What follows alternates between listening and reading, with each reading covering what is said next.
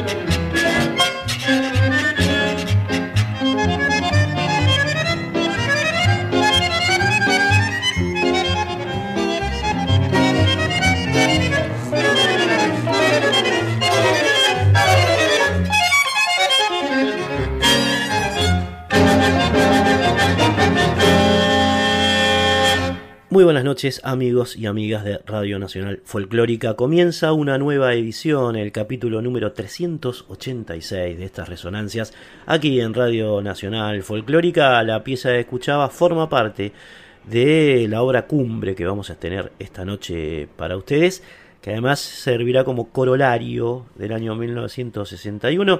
Nos estamos refiriendo a Piazzolla interpreta a Piazzolla, disco que don Astor Pantaleón, el tiburón marplatense, grabó en el año 1961 con lo que fue su primer quinteto. ¿eh? su primer quinteto.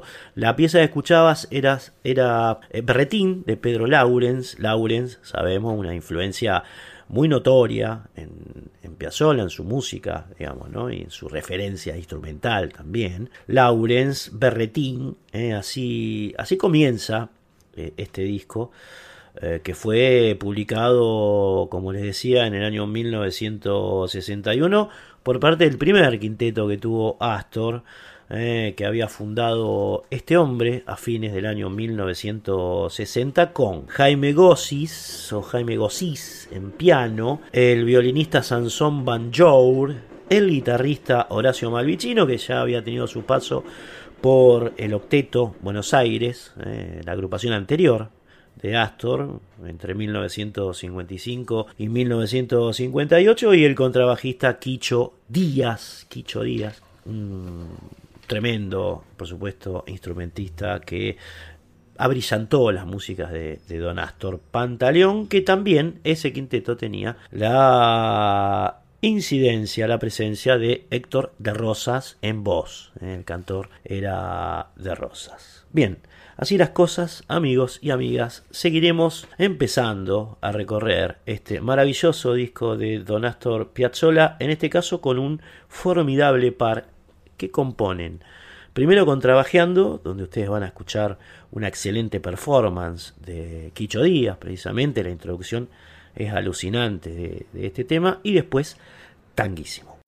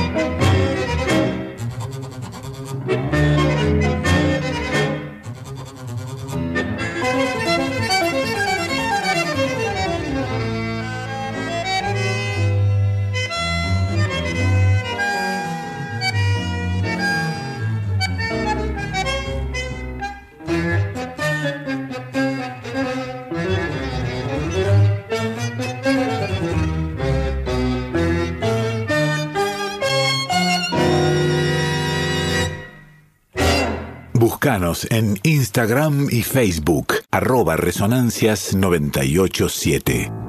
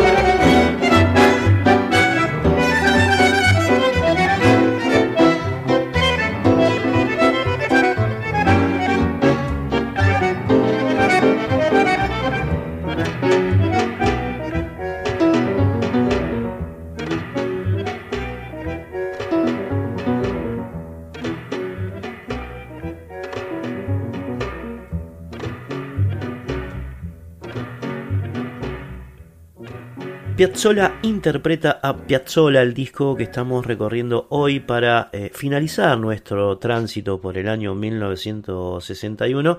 Se publicó para el sello RCA Victor.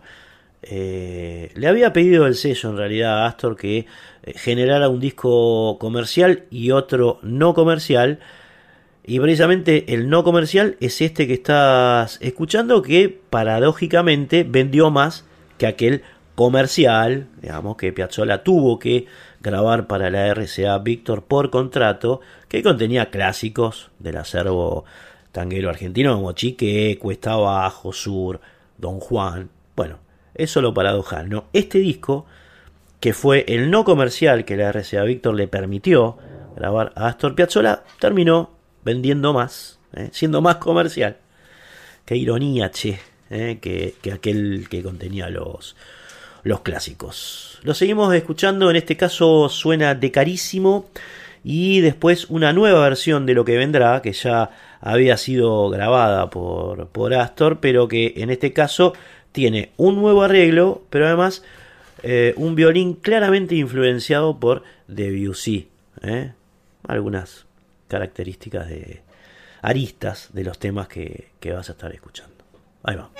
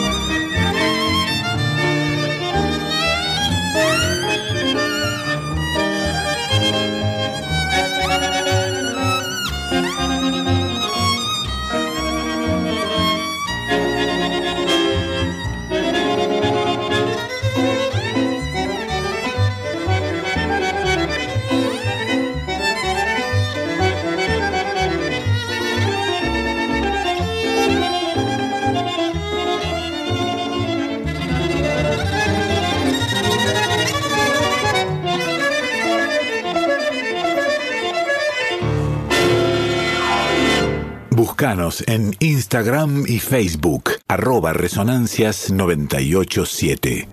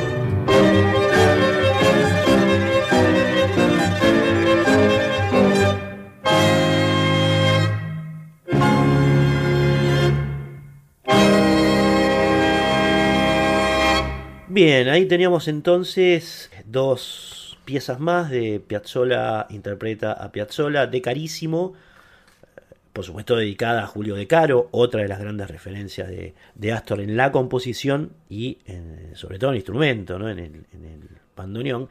Y después eh, esta visita, esta segunda grabación que hacía Astor de lo que vendrá con arreglos que la diferencian bastante de aquella que había grabado anteriormente Don Astor Pantaleón Piazzolla.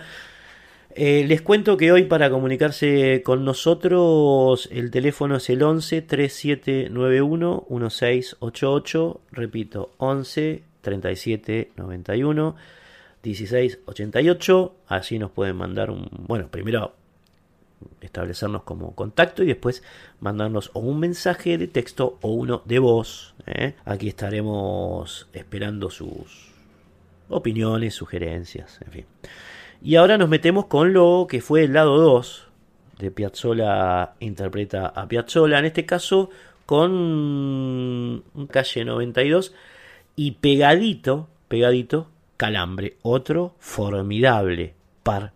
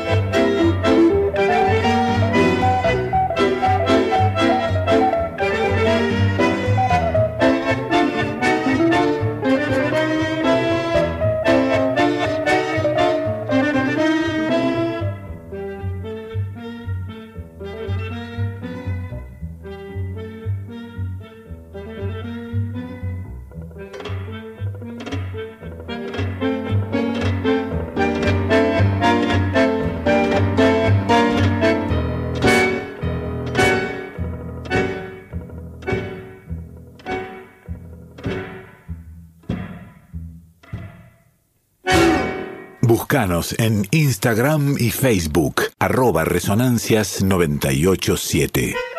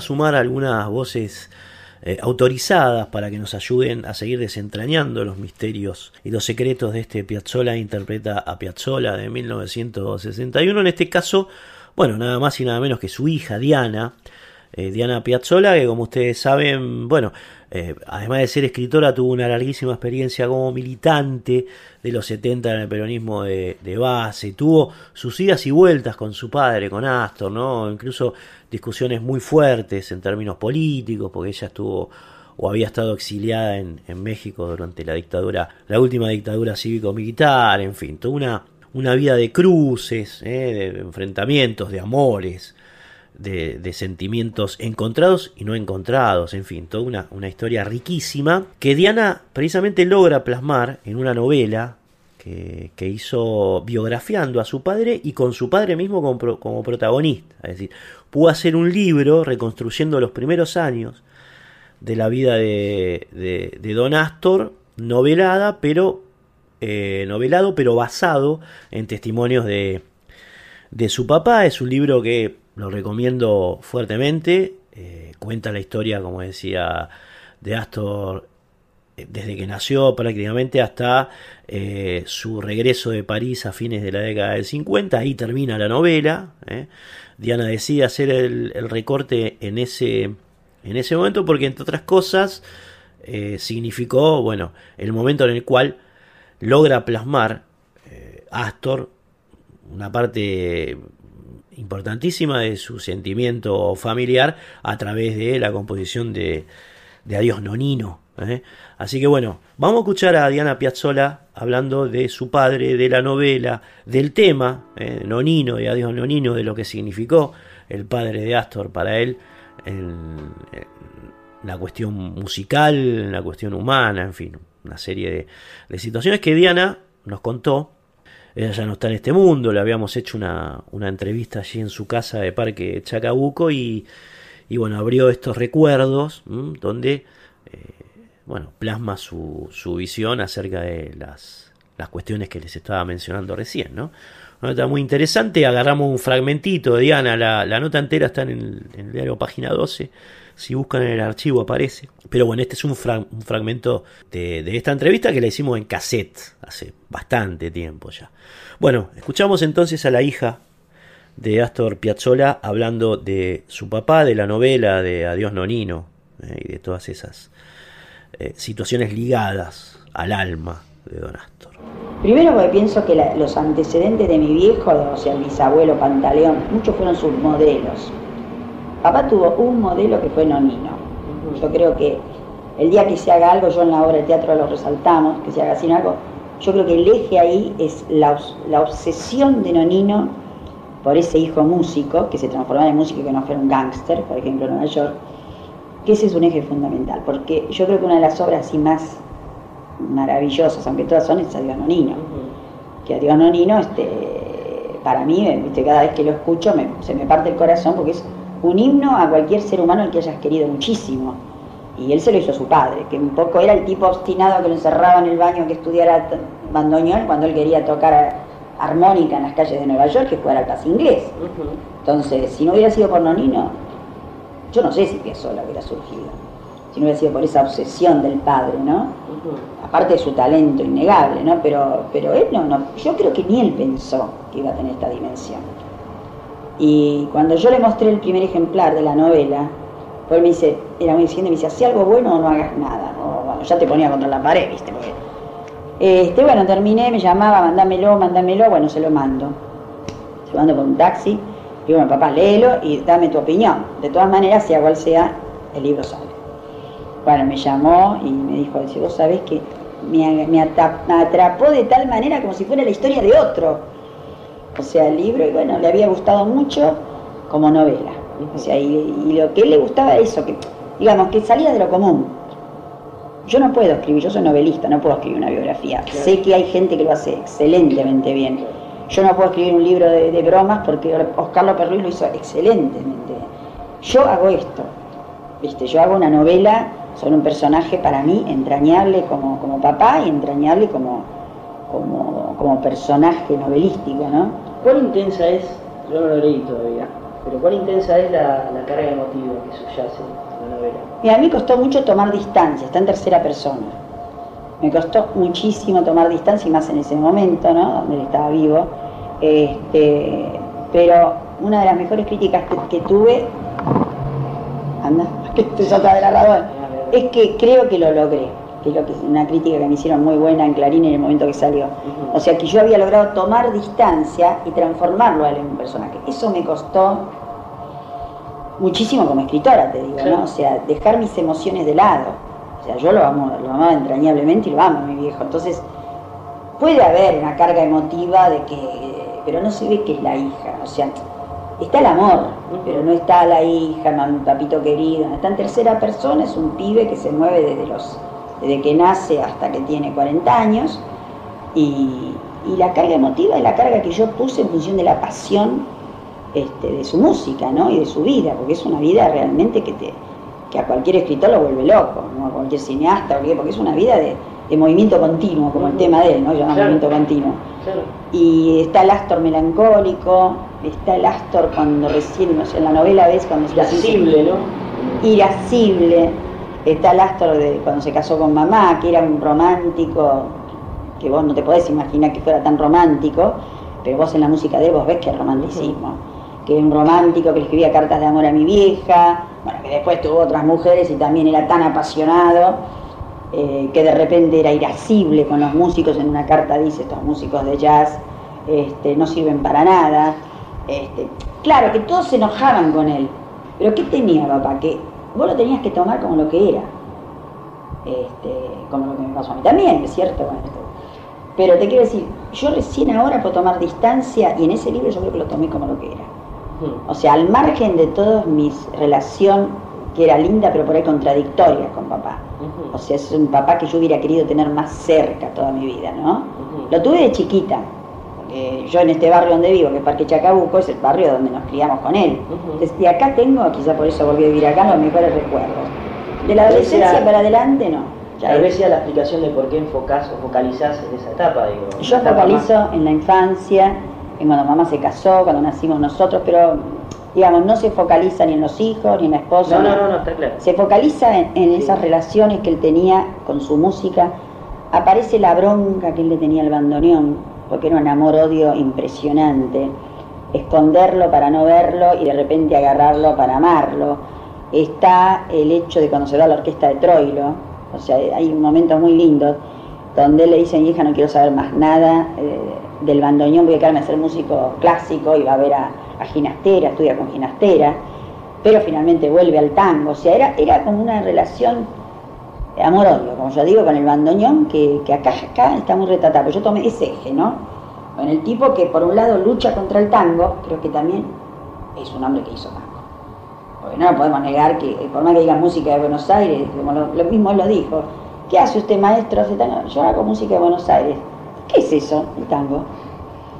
Claro, ¿viste? Porque la gente es tan absurda que. Y vos lo ves ahora que esta, música eh, está en todo el mundo. Y todas las ciudades del mundo, porque a mí me han hablado de Suecia, se quedan pasmadas escuchando esa música, porque es el hombre de la ciudad. Oíamos entonces a Diana Piazzola en este fragmento de charla, una larga entrevista que, como les contaba, tuvimos en su casa de Parque Chacabuco hace unos 20 años más o menos, 15, ponele. Eh, hablando ella de su papá, de la novela que hizo, de Adiós Nonino, de la importancia, digamos, que, su padre tuvo, es el padre de Astor, su abuelo en realidad, en, la carrera o en el trayecto eh, musical de, de, Don Astor, sobre todo en sus primeros años, y bueno, el tema, ¿no? La, la composición de Nonino, Adiós Nonino. Así que bueno, obviamente nos queda escuchar esta, esta gran composición de Astor Piazzolla, eh, Adiós Nonino, la primera versión que graba con el quinteto en el año 1961 y después va a sonar otra de las, de las piezas que lo pueblan llamada Bando.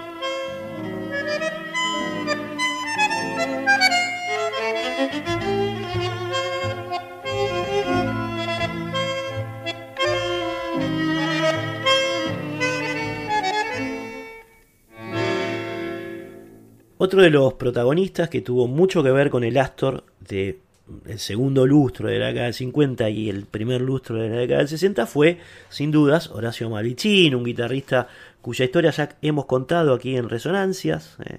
Saben ustedes, abro paréntesis, que pueden ir a encontrar nuestros programas en los podcasts, no solamente Spotify, sino también en la página de Radio Nacional Folclórica, y seguramente se encontrarán con el que le dedicamos a Horacio Malvicino, que fue un guitarrista que, provenía del jazz, eh, del cual Astor Piazzolla se enamoró, por supuesto, musicalmente, y lo llevó primero a su octeto, eh, entre el 55 y el 58, como decíamos antes, y después a este quinteto, eh, que nace en 1960 y que tiene en Malvicino, por supuesto, a su guitarrista eléctrico, con todo lo que ello implicaba para el tango de entonces. Vamos a escuchar un testimonio de Horacio Malvicino. él también lo entrevistamos en un, momento, le habían hecho un, homenaje en Concordia, eh, sabemos que él nació allí.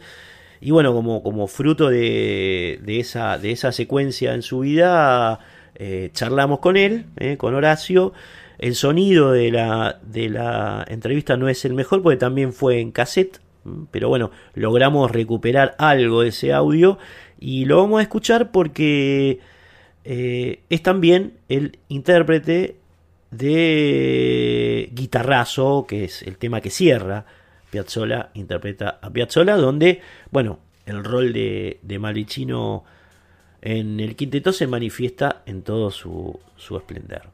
Entonces lo que vamos a hacer es escuchar primero alguna palabrita de Malvicino sobre aquel quinteto de, Astor y después sí eh, la pieza, el guitarrazo que no solamente clausura el disco Piazzola interpreta a Piazzola de 1961, sino también el, este, el tránsito, el largo tránsito que hemos tenido aquí en, en resonancia sobre, sobre este año. Es decir, cuando volvamos a hablar con ustedes, después de la nota y después de, de la pieza, ya traeremos entrando en 1962. Escuchamos entonces la palabra primero de Malvicino y después su guitarra en, en el tema guitarrazo.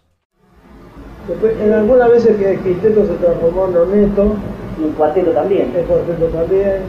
Eh, el Oneto fue muy festejado. Este, pero siempre la formación básica en la que él se movió muy, muy cómodamente este, fue quinteto. El quinteto sí, sí, realmente. Han desfilado músicos realmente importantísimos. Todos sí, sí, sí. Uh, claro, todos los de antes, Amicarelli, este, Picho Díaz, el que era el trono. No, claro, violines, todos los violines, Bardaro, Agri. ¿Qué cosa con los violines que hay esa... Pero vos sabés que... Usted escucha uno le dice Bardaro, no, más grande otro dice... Ah, no, viste, no, Agri. hay toda una discusión. hay todo, claro, son, son distintas escuelas, ¿no? Para muchos, yo creo que la mayoría coincide con Yo creo que sí. Dice que el sonido que tiene coincide con Chile podría haber sido, creo, este, cuando... Pero bueno, siempre el quinteto en Europa hemos hecho el último tiempo, cuando se fue Oscar, este, que me volvió a llamar a mí, este, hicimos muchas filas por Europa, teníamos un promedio de 130, 140 canciones por año, y se transformó en una verdadera fuente económica importante y de la satisfacción significaba, significaba ir a tocar a todos lados y que todo el mundo te, este, muy buenas críticas, muy buenas críticas que te alcanzan a, cada uno de nosotros, no solo a él, ¿no es cierto? Este, decir que es una gran satisfacción personal. Y sabés que eso era una misa, tocar, tocar con él era, era, tremendamente exigente este, y uno lo disfrutó, lo, disfrutábamos tanto, que no, veíamos la hora de subir al palco a tocar y, disfrutar arriba del escenario. Y después el relajo.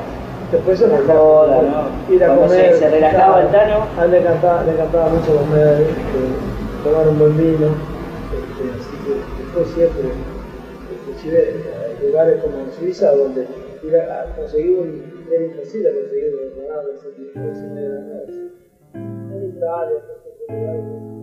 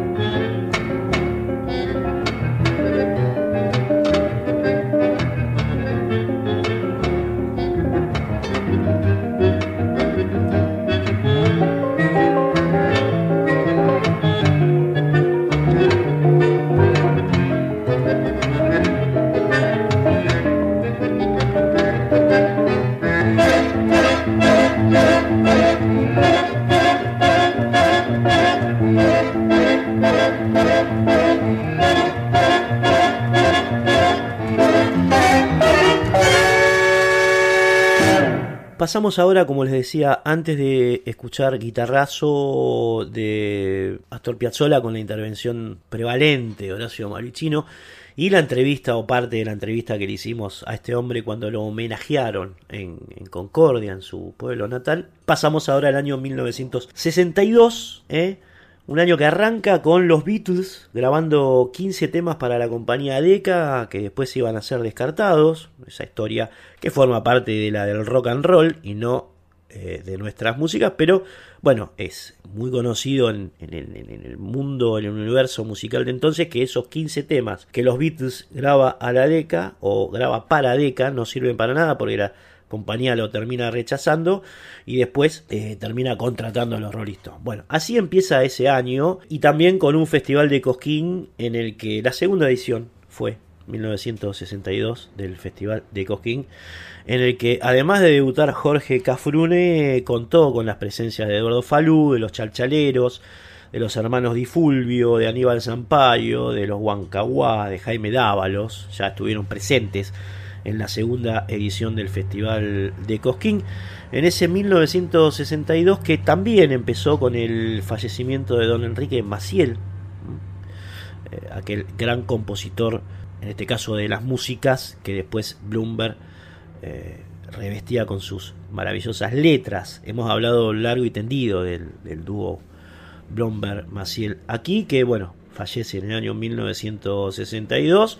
Un principio de año que también encontró a Arturo Frondizi, entonces presidente de la nación, rompiendo relaciones con Cuba y prohibiendo la candidatura de Juan Domingo Perón, porque así de democrático era Frondizi, a la gobernación de la provincia de Buenos Aires. Bueno, había que tener el peronismo proscripto eh, en semidemocracia o en dictadura era lo mismo. 1962 arrancó también con la muerte del pintor brasileño Cándido Portinari, a quien los Inti Limani bastante después le, homenajearían con un gran tema compuesto en el exilio llamado Son para Cándido Portinari, este extraordinario pintor brasileño, y con empieza el año, digo, ¿no? Con la grabación del primer disco de Bob Dylan. Bob Dylan, un trabajo que se publicó en marzo de 1962, eh, que había sido registrado en apenas tres días, entre el 20 y el 22 de noviembre de 1961, y que estaba poblado por canciones eh, de la tradición folclórica estadounidense. Es decir, la mayoría de los temas de aquel primer disco de Bob Dylan, a quien traemos porque obviamente se trata de una de las figuras eh, más que, más influencia ha generado en, las músicas folclóricas del universo, Bob Dylan, y como escuchábamos en el programa pasado, a Joan Baez, perdón, que dicho sea de paso fue noviecita de Dylan, ahora lo traemos a él con este disco, vuelvo, que mm, eh, tiene una mayoría de temas que no le pertenecen a Bob, después se convertiría en un tremendo compositor, pero por entonces se dedica en este disco a recrear eh, spirituals, gospels, eh, viejas canciones folk estadounidense y apenas tiene dos compuestas por él. ¿eh? Una que se llama Caminando por New York, por el Greenwich Village, donde se había mudado recientemente este hombre nacido en Minnesota, y otra canción para Goody, que bueno, se la escribe a su a su máximo ídolo, vamos a decir, o su mayor referente que fue Woody Guthrie, a quien, a quien Bob prácticamente vio morir en el hospital. ¿eh? Bueno, eh, de este disco vamos a escuchar entonces un, tradicional, arreglado por, por Bob, un gospel, viejo gospel, llamado precisamente Gospel Plow, cortito, pero para tener una referencia contextual de lo que pasaba entonces por otras órbitas eh, del, del, mundo. Va Bob Dylan aquí en Resonancias con Gospel Plow.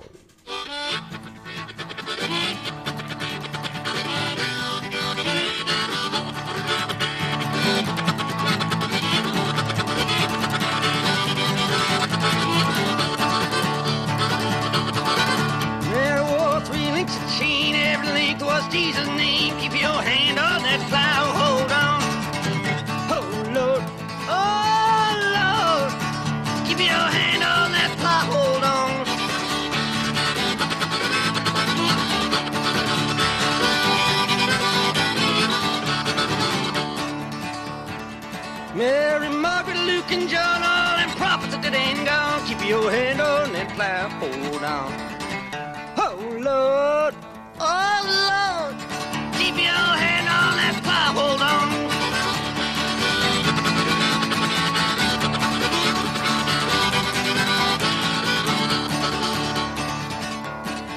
Well, never been to heaven, but I've been told streets up there lined with gold. Keep your hand on that plow. Hold on.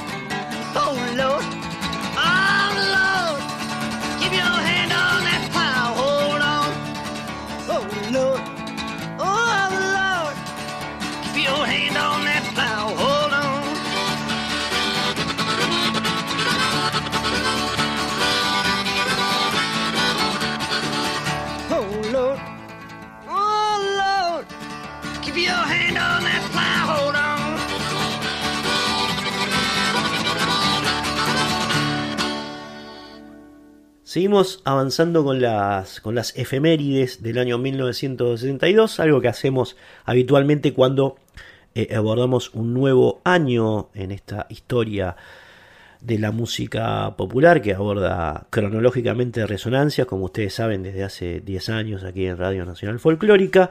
1962 nos toca, el 19 de marzo muere el Payo Solá, gran compositor y músico salteño, cuya historia por supuesto ya hemos contado aquí en, en Resonancias. 10 días después de la muerte del Payo, el 29 de marzo, eh, ocurre el levantamiento militar que termina con la presidencia de Frondizi, que pese a sus esfuerzos por eh, evitar, digamos, que los militares intercedan y lo, lo derroquen, eh, con esto que contábamos antes, digamos, ¿no? con suspender sus relaciones diplomáticas con Cuba, con evitar que Juan Perón pueda participar de las elecciones como candidato a gobernador de la provincia de Buenos Aires, termina siendo derrocado de la misma manera eh, por militares que ponen en el gobierno a un, a un, títere civil llamado José María Guido, que por supuesto de inmediato anula las elecciones democráticas en la provincia de Buenos Aires, que si bien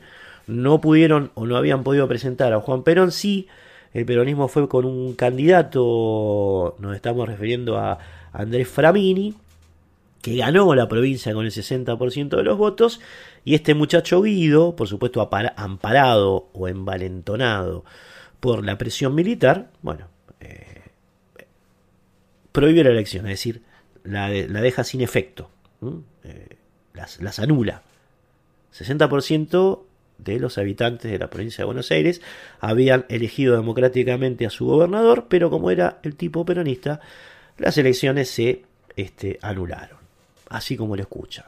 ¿eh? Bien, eh, aparece también por entonces una división en las Fuerzas Armadas que pasará a la historia como la compulsa entre azules y colorados. Y en el mes de abril, ya entramos en el mes de abril, mientras nacían los Rolling Stones allí en, Inglaterra, Julio Sosa, amigos y amigas, grababa estas dos piezas, el 11 de abril mano a mano y el 17 de abril tarde.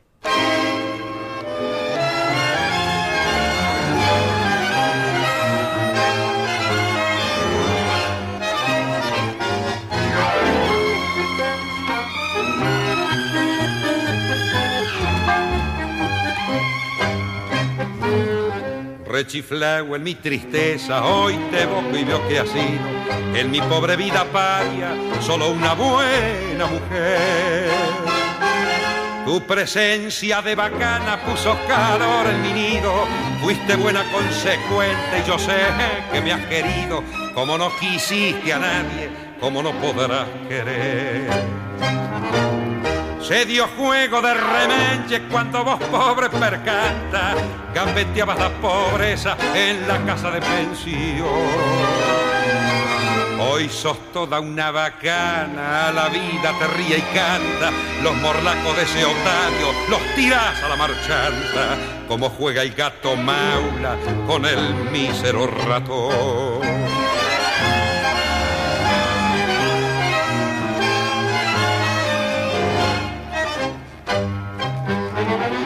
Hoy tenés el mate lleno de infelices ilusiones te engrupieron los otarios, las amigas, el gavión. La milonga entre magnates con sus locas tentaciones, donde triunfan y claudican milongueras pretensiones, te han entrado muy adentro en el pobre corazón.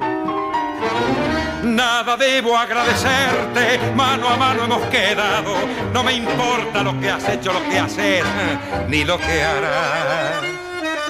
Los favores recibidos creo habértelos pagado. Y si hay una deuda chica sin querer se me ha olvidado en la cuenta del otario que tenés y se la carga.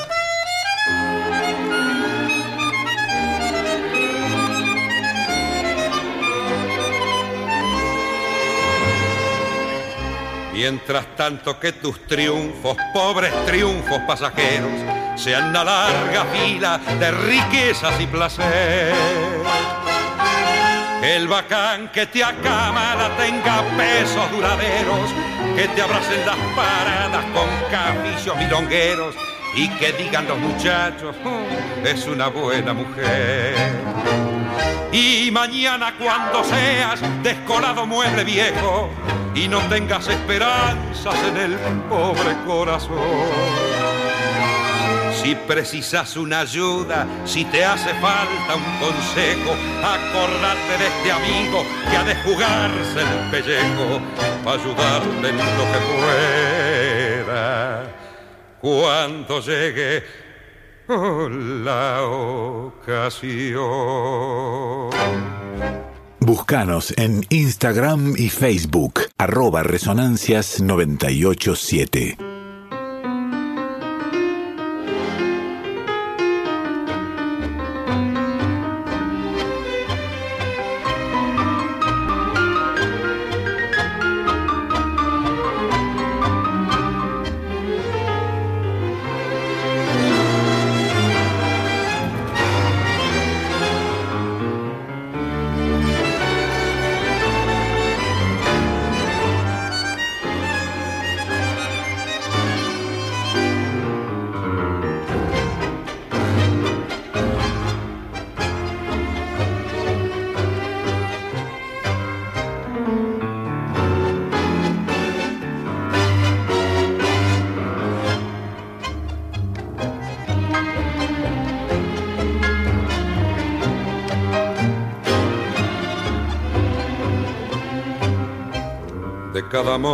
Que tuve tengo heridas, heridas que no cierran y sangran todavía. Error de haber querido ciegamente, matando inútilmente la dicha de mis días.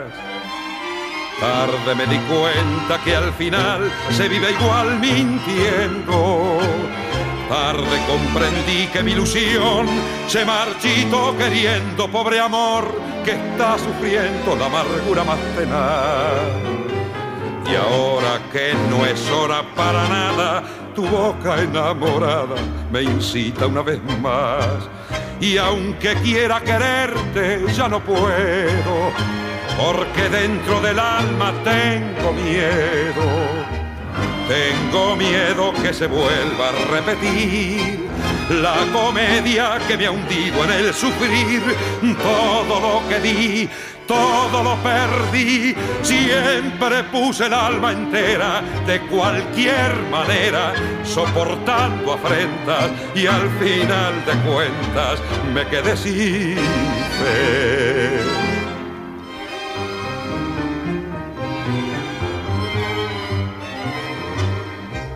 De cada amor que tuve tengo heridas, heridas que no cierran y sangran todavía. Error de haber querido ciegamente, perdido en un torrente de burlas y mentiras. Sigo en mi rodar sin esperar y sin buscar amores. Ya murió el amor porque el dolor le marchitó las flores y aunque llores y me implores, mi ilusión va a devolver. ¿No ves que ya la pobre está cansada, vencida, destrozada de tanto padecer? Y aunque quiera quererte, ya no puedo, porque dentro del alma tengo miedo. Tengo miedo que se vuelva a repetir la comedia que me ha hundido en el sufrir. Todo lo que di, todo lo perdí. Siempre puse el alma entera de cualquier manera, soportando afrenta y al final de cuentas me quedé sin fe. El 1 de mayo de 1962 la policía de la provincia de Buenos Aires le impide precisamente después de anular las, las elecciones el ingreso a Framini a la Casa de Gobierno de La Plata, ¿eh? porque bueno, pese a que se habían anulado las elecciones, Framini quiso eh, cumplir el, mandato de las urnas, no lo dejaron entrar directamente a la Casa de Gobierno Eh, en medio de ese lío, el 25 de junio eh, de 1962, nace don Ricardo Iorio, que después sería fundador de varios grupos de rock pesado en Argentina, B8, eh, Hermética, Alma Fuerte, digamos, grupos que si bien, si bien eran obviamente cultores del rock and roll metalero, también tuvieron su pata folclórica, sobre todo Alma Fuerte, ¿no? Esto, bueno, cuando llegue el momento de hablar de, de Almafuerte lo, lo haremos, que tiene una connotación folclórica muy, muy grande, además de la amistad que todos conocemos entre, entre Ricardo Iori y José Larralde, por ejemplo. Bueno, cuatro días después del nacimiento de Don Iorio, los hermanos Ábalos, los hermanos Ábalos, registran el 29 de junio de 1962 la clásica samba agitando pañuelos. Y es lo que, por supuesto, vas a escuchar ahora aquí en Resonancias. Agitando pañuelos, se va la primerita.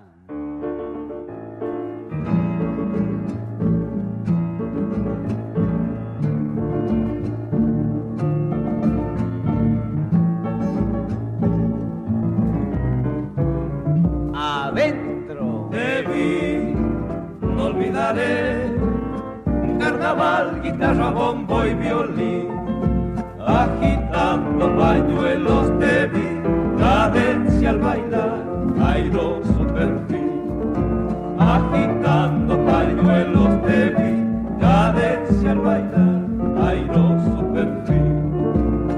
Me fui diciendo adiós, en ese adiós quedó enredado en querer agitando pañuelos me fui, qué lindo llorar tu samba de ayer.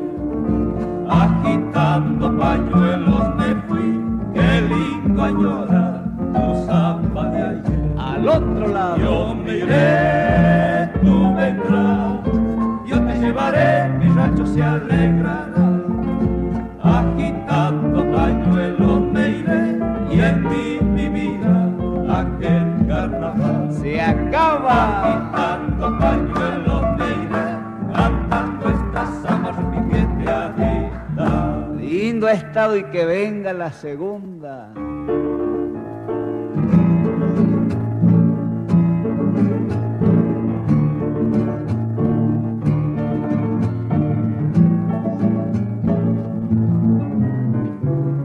Adentro. Volví te encontré toda mi voz le dio la copla un cantar. Agitando pañuelos volví, sintiendo también mi pecho agitar. Agitando pañuelos volví, sintiendo también mi pecho agitar.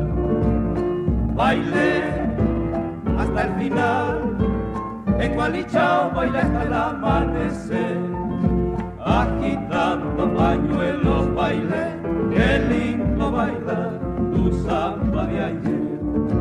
Agitando pañuelos bailé, qué lindo bailar tu samba de ayer. Otro cambio. Yo me iré, tú vendrás, yo te llevaré, mi rancho se alegrará.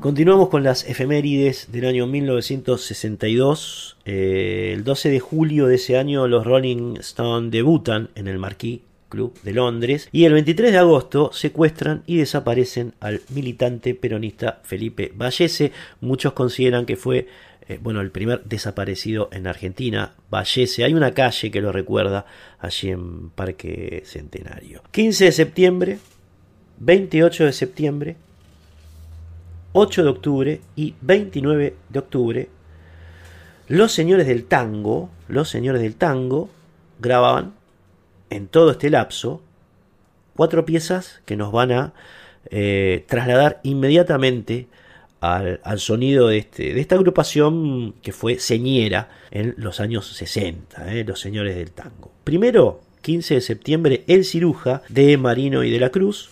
28 de septiembre, estos son los días que estos muchachos grabaron las piezas que vamos a escuchar. 28 de septiembre, 9 puntos de Francisco Canaro. El 8 de octubre, Milonguero Viejo de Di y Sotelo. Y el 29 de octubre, Porque la quise tanto, ese tangazo de Mores y Tabuada. Eh, todo esto, cuatro banché. Así que tranqui, nos relajamos en un silloncito, nos servimos una copita de vino o de huicacho y escuchamos a los señores del tango.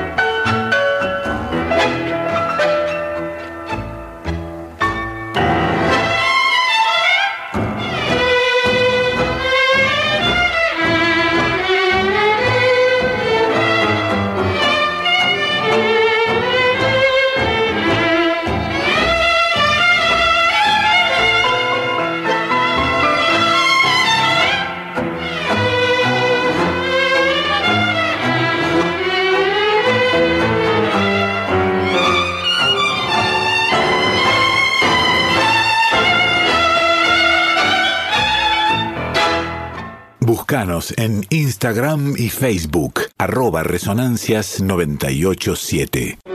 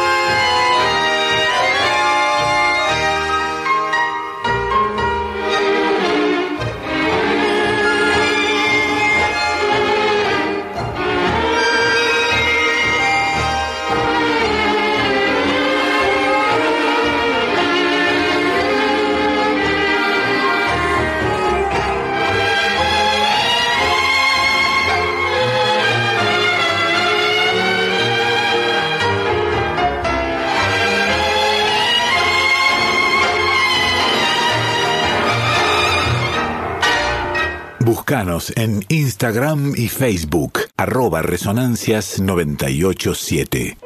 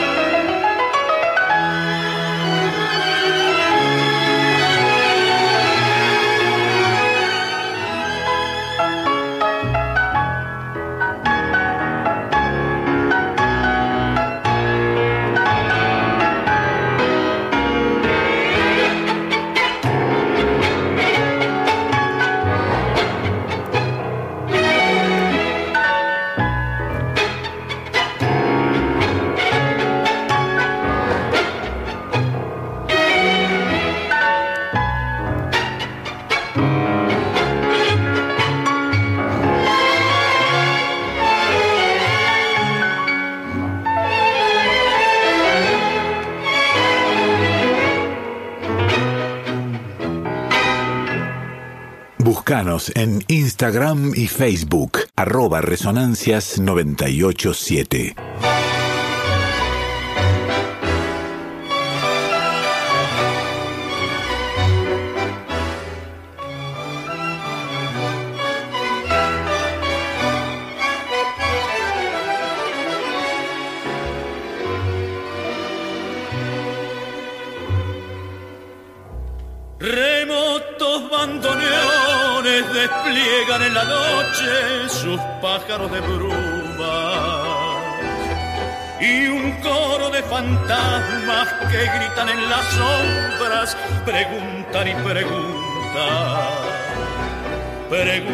Por qué lloro, preguntan por qué canto, por qué no la maldigo, por qué la quise tanto, tanto.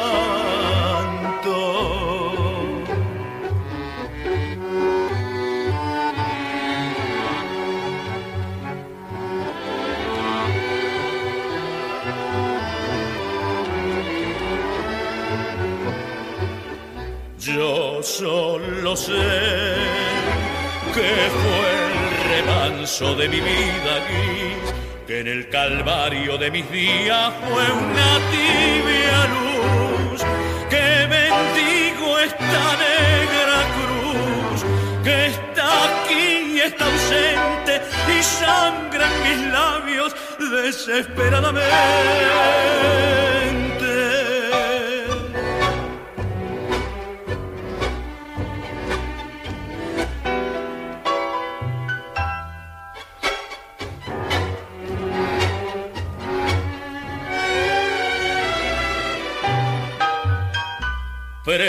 Preguntan por qué lloro, preguntan por qué canto, por qué no la maldigo, por qué la quise tanto.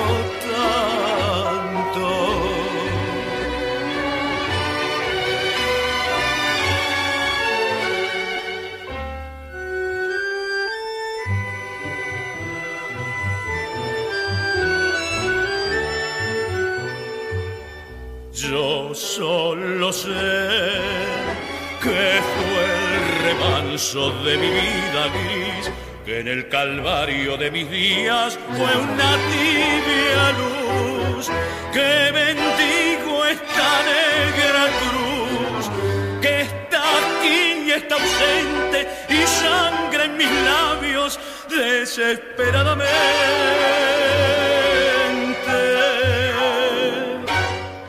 Muy bien, amigos y amigas, recuerden que hoy se pueden contactar con nosotros al teléfono 11 3791 1688. Nosotros somos Resonancias, vamos todos los viernes a la medianoche por aquí, por Radio Nacional Folclórica. Nuestro propósito es contarles eh, la historia de nuestras músicas nacionales y populares. Ahora vamos por el año 1962, racontando una, una sucinta efeméride, digamos, mes a mes mezclada con temitas que se grababan eh, mientras estas cosas ocurrían, como por ejemplo el 14 de noviembre, la muerte de Manuel Galvez. Manuel Galvez, un gran narrador, poeta, ensayista, sobre todo historiador argentino que había nacido en Paraná, en Entre Ríos, el 18 de julio de 1882, que había sido tres veces candidato al Premio Nobel de Literatura. De esto mucho no se habla, che.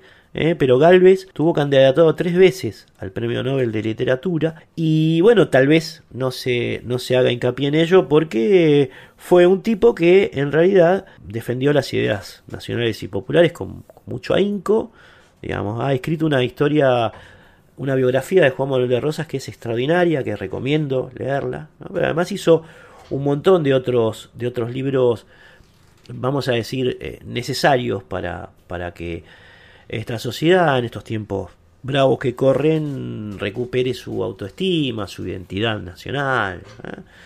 Galvez, un gran representante, digamos, del revisionismo eh, histórico argentino, fallece precisamente el 14 de noviembre de 1962, un día antes que el señor Julio Sosa, a quien volvemos a recibir aquí en Resonancias, graba esta versión de María. Qué vieja y cansada imagen me devuelve el espejo. Ah, si pudiera verme. Solo aquí en la gris penumbra de mi pieza, de este cuarto nuestro que parece tan grande desde que faltas tú. Sabe Dios por qué sendero de infortunio pasearás tu tristeza, y yo solo, con tu adiós golpeándome el alma, mientras la madrugada febril de mi desesperanza me trae el eco alucinado de tu paso pequeño que te aleja y la música triste de tus palabras que se van adelgazando hasta el silencio. ¿Acaso te llamaran solamente María? No sé si eras el eco de una vieja canción, pero hace mucho, mucho fuiste hondamente mía sobre un paisaje triste desmayado de amor.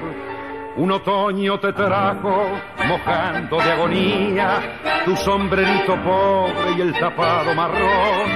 Si eras como la calle de la melancolía que llovía, llovía sobre tu corazón. María, en la sombra de mi pieza es tu paso el que regresa María.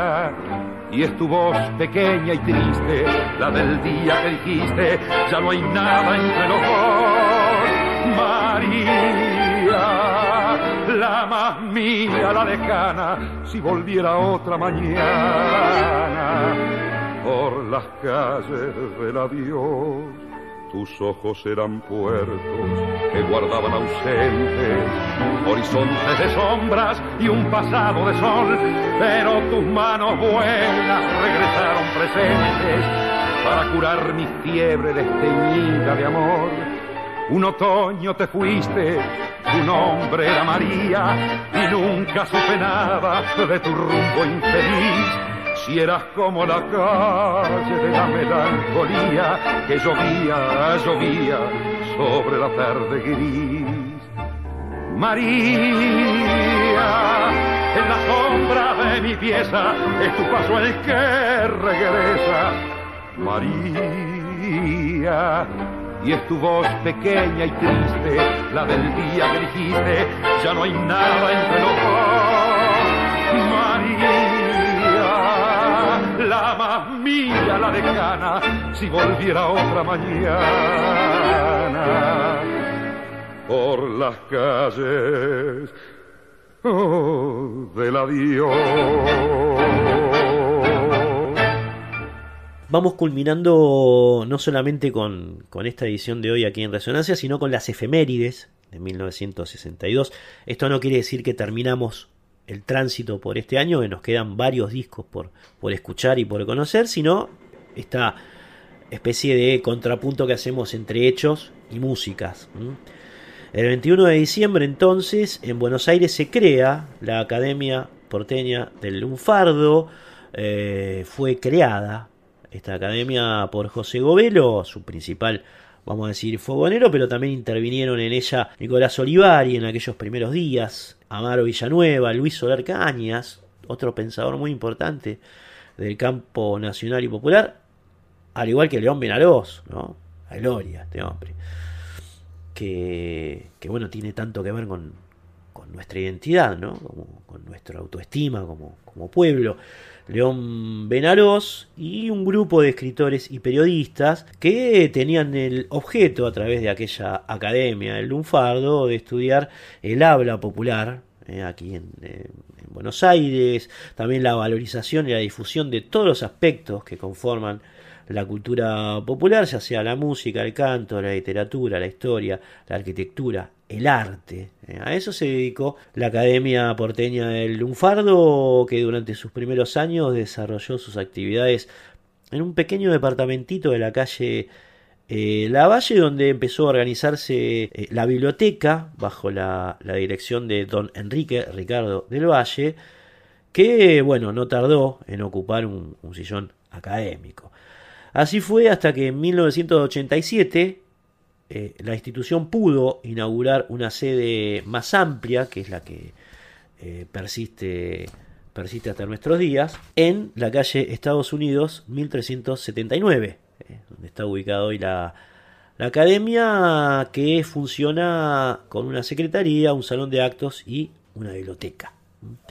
Diciembre de 1962 eh, momento también en el cual los Beatles graban un, vivo, un disco en vivo. En realidad fue registrado así de manera bastante casera. Nosotros contamos en el programa pasado que los, una de las influencias, tal vez pocos conocidas, que tenían John Lennon y Paul McCartney, sobre todo John, digamos, cuando se conocieron, así por fines de, la década del 50, era eh, los ritmos centroamericanos. Es más, el, uno de los primeros temas que compuso John Lennon se llamaba Calypso Rock en referencia por supuesto a ese género centroamericano. Y otra prueba de, esta, eh, de este nexo bastante desconocido entre, entre los Beatles, los primeros Beatles y las músicas eh, centroamericanas, es esta versión de Bésame mucho, precisamente, un clásico del acervo latinoamericano, que los Beatles precisamente grabaron en el Star Club de, Hamburgo en diciembre del año 1962. Una perlita, che, los Beatles haciendo Bésame mucho. Bésame, bésame mucho. Each time I cling to your kiss, I hear music divine. So, bésame, bésame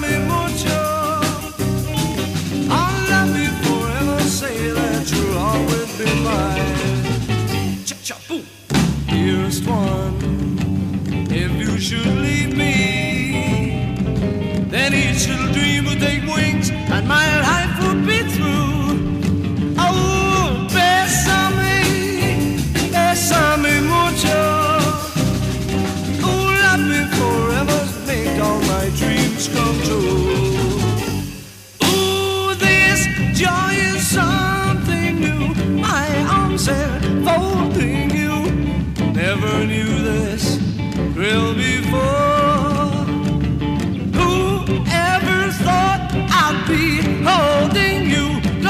to me, whispering, It's you I adore.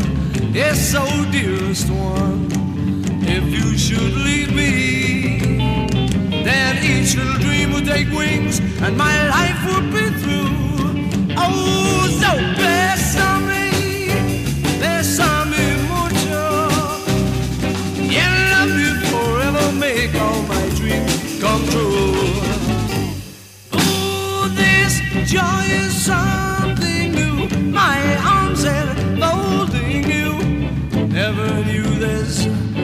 thrill before.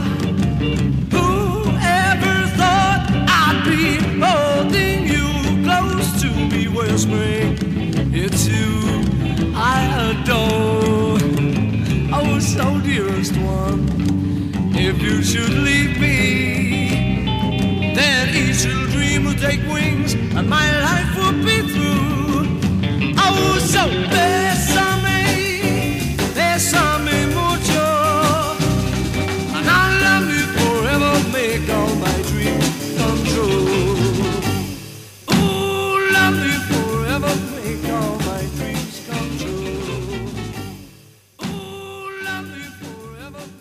Qué loco, ¿no? ¿Eh? Lo tenían a los cuatro de Liverpool haciendo Bésame mucho. Bien.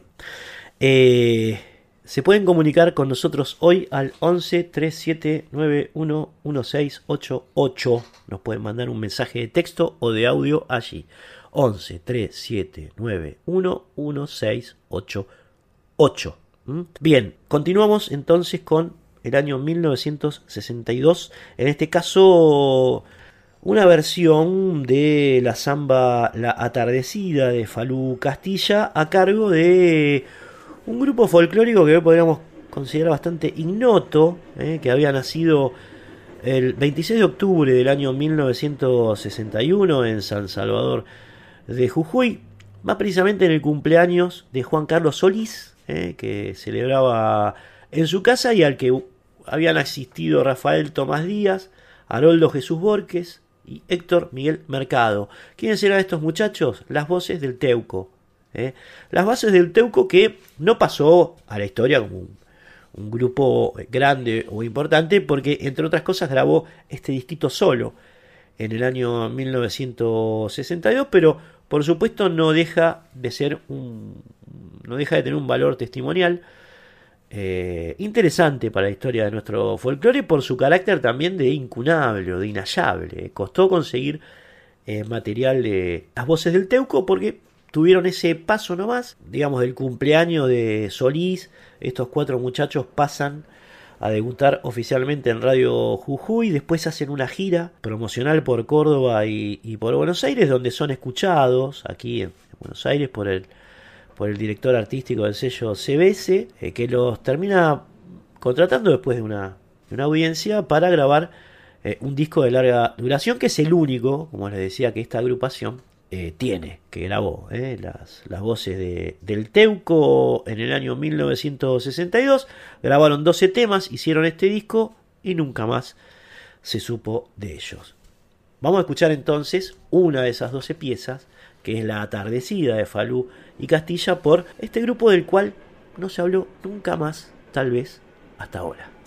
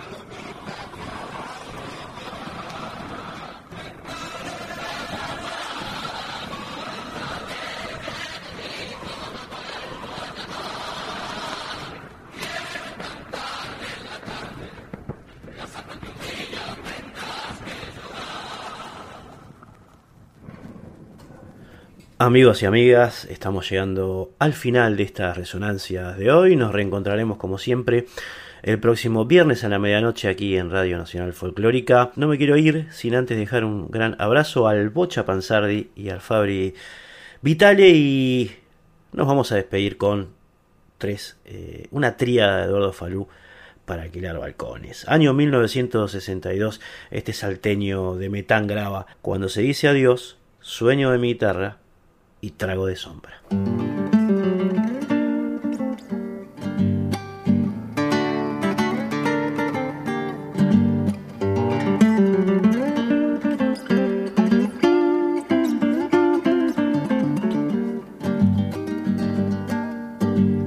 Solo un beso después la noche y tus pasos clavando mi pecho un poema, una flor y la luz de tus ojos abiertos en la oscuridad. Un poema, una flor y la luz de tus ojos abiertos en la oscuridad. Y la luna tras de los cerros, quebrajosa de monte moría. En tus manos mi boca tembló porque se deshojaba adiós. En tus manos mi boca tembló porque se deshojaba diciéndote adiós. Estrellita que alumbra nuestra soledad, alumbrame esta canción. Tú que vienes desde el más allá, donde nacen los sueños del amor.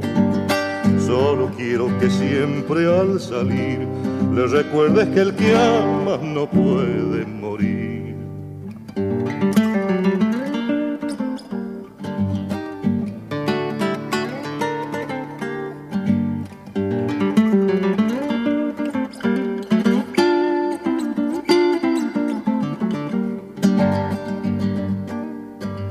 No podemos mentir la sangre si no fundes tu piel con la mía. La nostalgia nos quiere engañar y el temor de quedarnos con la soledad. La nostalgia nos quiere engañar y el temor de quedarnos con la soledad. Cuando veas que al alba crece la dorada promesa del día, desde el odio podrás renacer si te queda en los ojos rayo de sol. Desde el odio podrás renacer si te queda en los ojos un rayo de sol. Estrellita que alumbra nuestra soledad, alumbrame esta canción. Tú que vienes desde el más allá, donde nacen los sueños del amor. Solo quiero que siempre al salir le recuerdes que el que ama no puede morir. Búscanos en Instagram y Facebook, arroba Resonancias 987.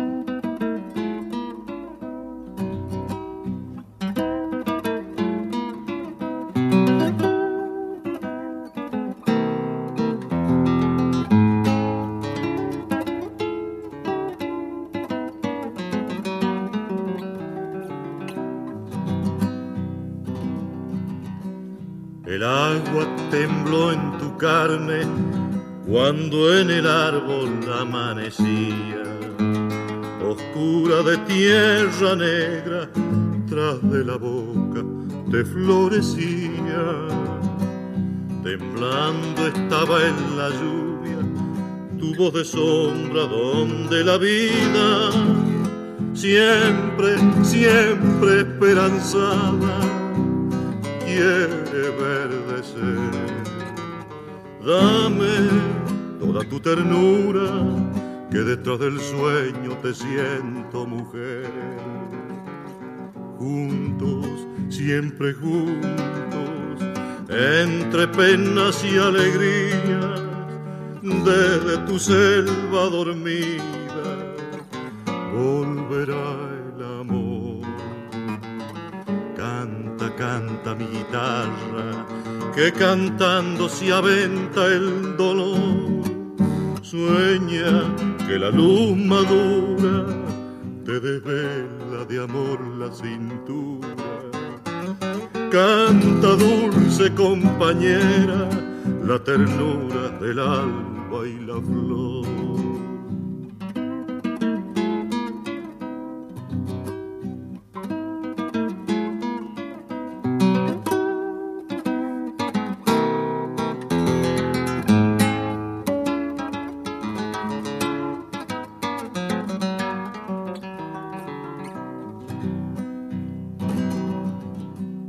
Yo sé que en mis brazos sueñas lo que hasta el aire y el polvo olvida.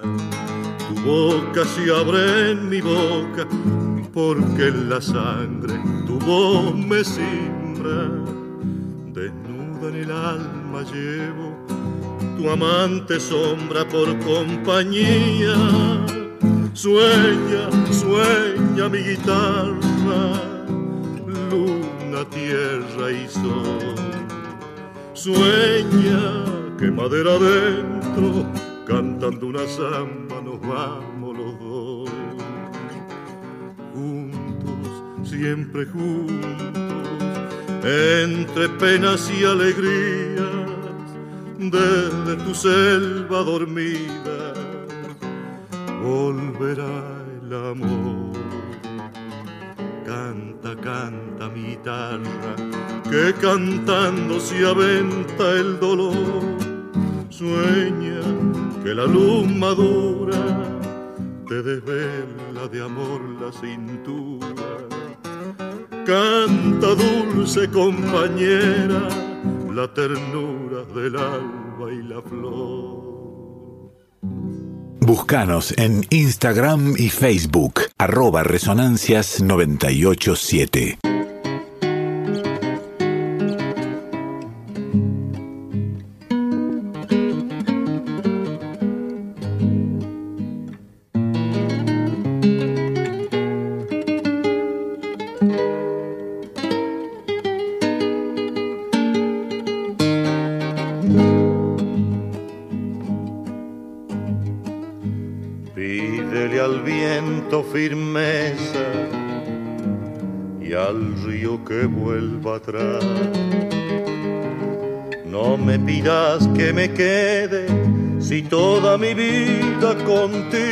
Se va. No me pidas que me quede si toda mi vida contigo se va.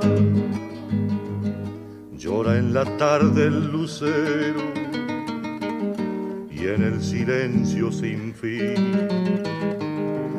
Por los profundos sausales desangra llorando su canto el crespín.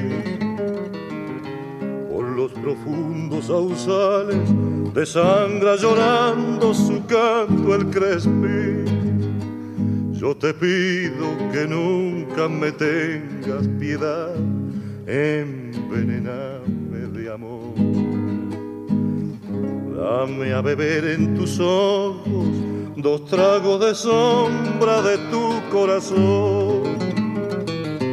Dame a beber en tus ojos dos tragos de sombra de tu corazón.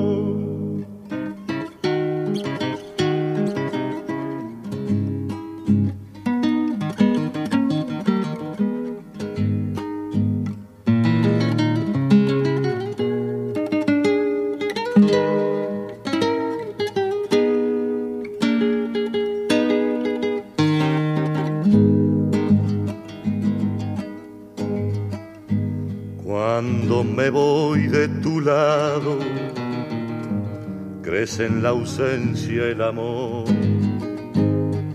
Y en la distancia comprendo, no tiene sentido la vida sin vos.